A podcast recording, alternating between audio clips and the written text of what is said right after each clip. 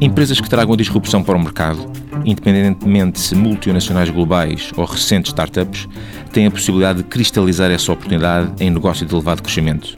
Por um lado, atualmente temos assistido a um crescente buzz ou, ou, ruído positivo em relação ao balanceamento de poder entre organizações estabelecidas e um espectro de novos players inovadores, à medida que o custo de implementação de nova tecnologia, bem como de comunicação e marketing diminui, existe de facto a oportunidade para startups inovadoras implementarem novas tecnologias aos novos modelos de negócio de forma eficiente.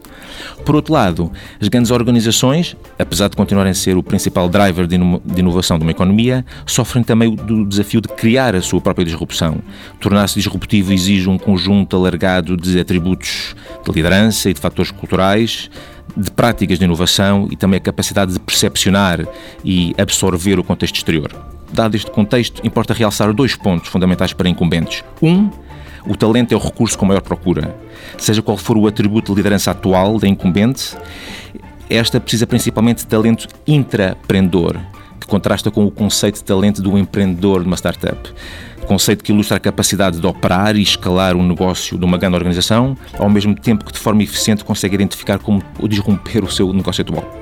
Dois, trazer o exterior para dentro. Ou seja, em, em, caso de uma real ameaça, as grandes organizações estão a tomar as medidas para aproveitar também as fragilidades como as startups ainda, ainda têm. E recentemente temos vindo a assistir à, à constituição de venture funds e de programas de open innovation por parte das incumbentes, que, as in, que incluem elas próprias, uh, universidades e centros de conhecimento, bem como novos players e startups. Em termos de lições aprendidas, conseguimos realçar três principais pontos em termos de como estabelecer estas parcerias entre incumbentes e startups. Um, no final, o sucesso está dependente da capacidade de estruturar, de estruturar um cenário win-win para ambas as partes.